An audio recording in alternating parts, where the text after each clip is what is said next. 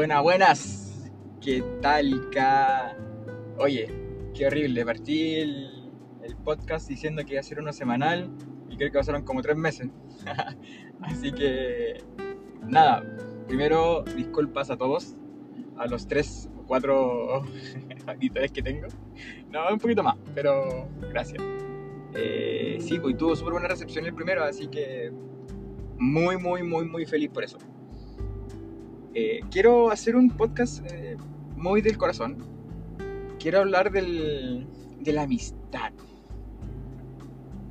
¿Qué crees es la amistad y todo lo que conlleva la amistad en verdad? Eh, vengo saliendo de una ruptura amistosa que en general la gente no habla de eso. La ruptura siempre se asocia a pololeo, noviazgos, pareja, etc. Pero la amistad también tiene un, un tema importante. Eh, sí, a ver, en honor a la verdad, claramente esa amistad tenía involucrados sentimientos, y estamos, claros, por eso duele un poco más. Pero el, el hecho es cuánto uno depende de una amistad. Y cómo te vuelves dependiente de ciertas amistades tóxicas. Y sí, lo digo en todas sus letras, tóxicas porque el hecho de depender de amistad ya se vuelve tóxica. No te permite avanzar a tu ritmo, no te permite hacer tus propias, eh, eh, crear tus propias acciones, crear tus propios sentimientos, crear tu propio, crearte a ti mismo, ¿cachai? Entonces estás dependiendo mucho de esa, de esa amistad tóxica que, que puedes llegar a tener. Y claro, la amistad es un tema grande, un tema muy, muy, muy, muy amplio. Pero claro, quiero centrarme hoy día en las amistades tóxicas. Chan, chan, chan. Aquí va la música que no tengo, obvio. Pero bueno, eso. ¿Qué es una amistad tóxica? A ver, se supone que la amistad tiene que ir al lado tuyo, ¿cierto? Acompañándote, apoyándote. Es el que debe ser el más sincero ante todo, sin importar que esa sinceridad eh, pueda doler un poquito.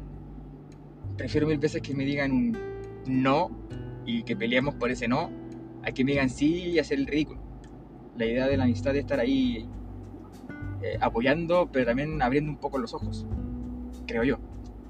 En mi caso particular, eh, la amistad no era recíproca. Y ahí yo también toco otro tema de la amistad tóxica.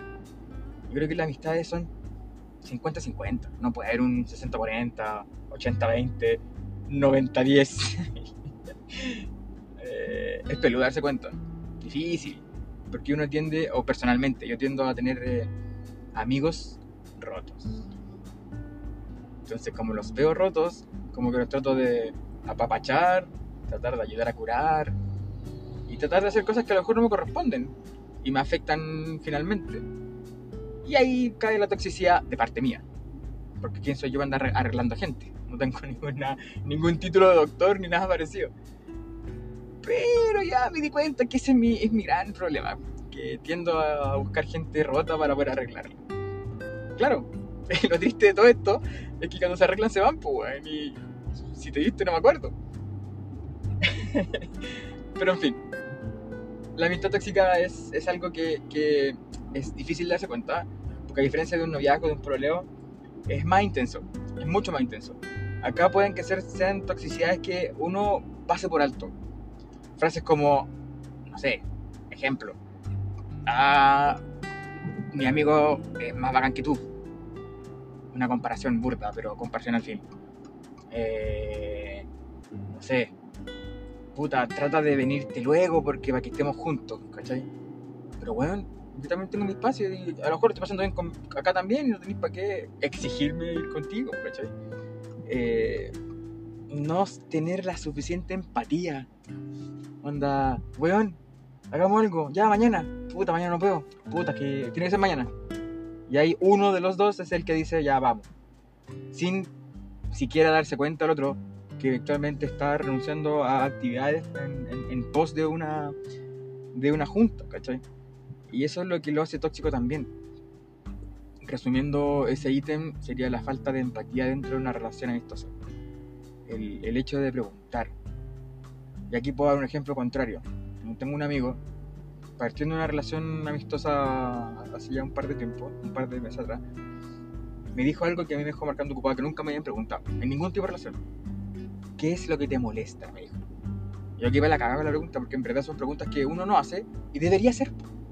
Porque a todos, a todos nos, nos podría molestar algo diferente. Y uno por ser simpático, por caer bien, por, por no sé, por, por ser... Eh, por, por, ser amigos más rápido, no sé, estoy inventando, tiende a tirar bromas que no corresponden y que podrían molestar. Y ahí toca un tema pasado, el, tema de la, del sobrepeso, la obesidad. Claro, hay gente que lo puede tomar para la chacota, como broma, y claro, se pueden reír. Pero hay gente que le afecta de verdad, ¿cachai? Entonces cuando este amigo me preguntó qué te molesta, yo aquí para la caga, porque en verdad uno no supe qué responderle. Porque es una pregunta bien, bien profunda. Y dos, me hizo mucho sentido su pregunta, porque en verdad me dijo, bueno, yo soy súper desubicado. Y siempre la cago. Entonces, para cagarla menos, me dijo, eh, quiero saber qué te molesta para evitar esos temas de conversación, por ejemplo, esas tallas, esas, esas, manías. Hay gente que le molesta que le toquen el pelo, por ejemplo. Entonces ya no lo hago, ¿para qué le voy a hacer si te molesta, cachai? Eh, y cosas así. Entonces, volviendo al tema de la toxicidad, pasa un poco lo contrario. No, no estás aceptando o entendiendo realmente lo que a tu amigo le podría molestar. ¿Cachai? O simplemente saber cómo, cómo, cómo está en el momento. Son preguntas de relaciones básicas que, que de repente se van perdiendo con el tiempo y, se, y una amistad se puede volver tóxica con, con, el simple hecho de no tener la empatía necesaria para poder eh, comprender. Hoy día, como sociedad, creo que sobrevaloramos la amistad.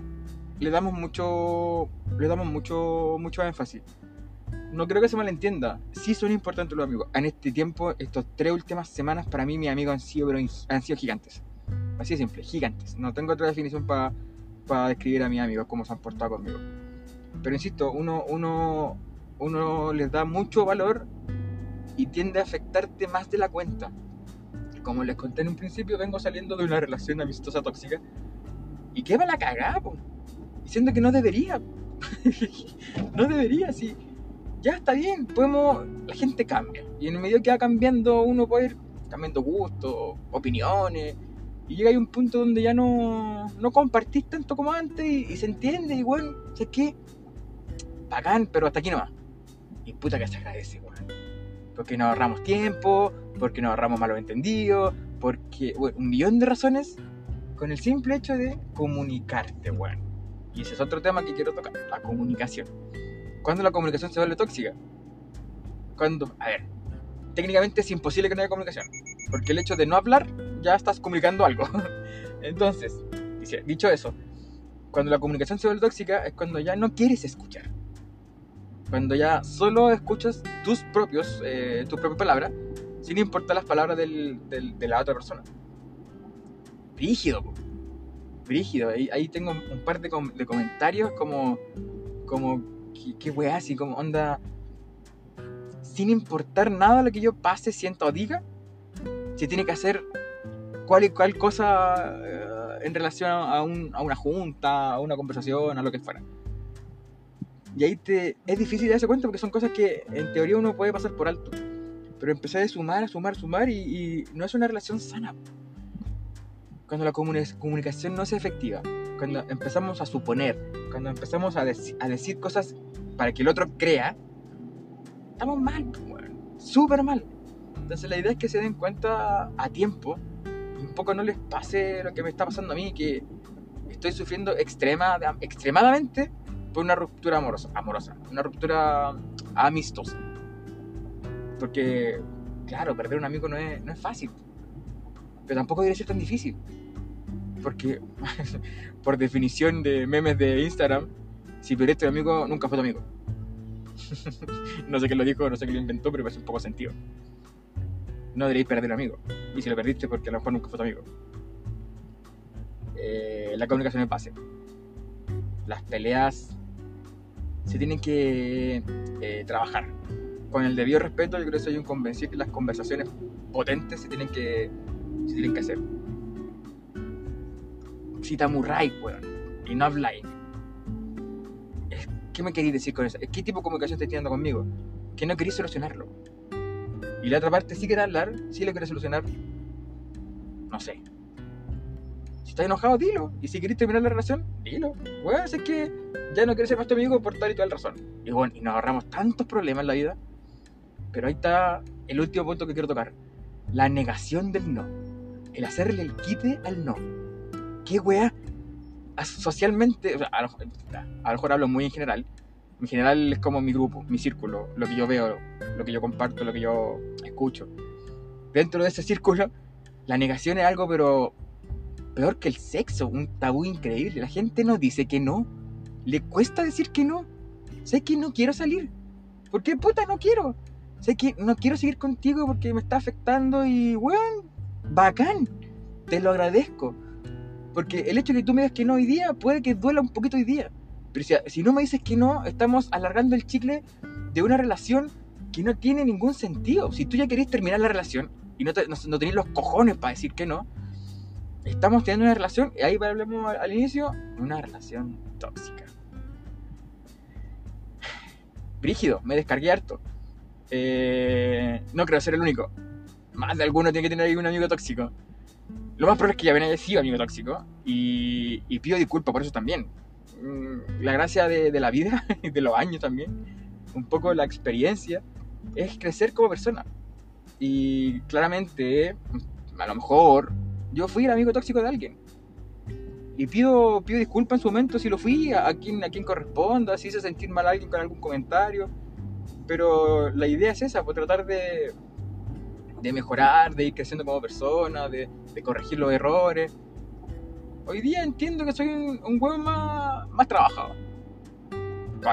claramente tengo trancas, como cualquier chileno. pero son mías y trato de que sean mías. Pues no las voy a interiorizar, o sea, no, las voy a interiorizar y no, las voy a eh, entregar en una relación y, y, no tiene nada que ver cosa con la otra.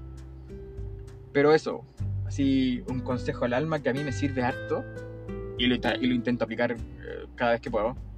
Háganse amigos del no, reconcíliense con el no.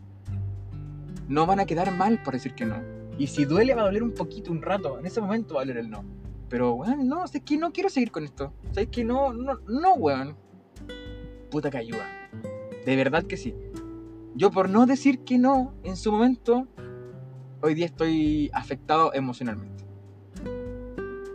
Eso. Espero no haber sido muy latero. Adoro a mi audiencia de... Voy a leer cuántos fueron los que escucharon el podcast. A mis 97 oyentes. Así que un beso a todos. Los quiero, los amo, éxito.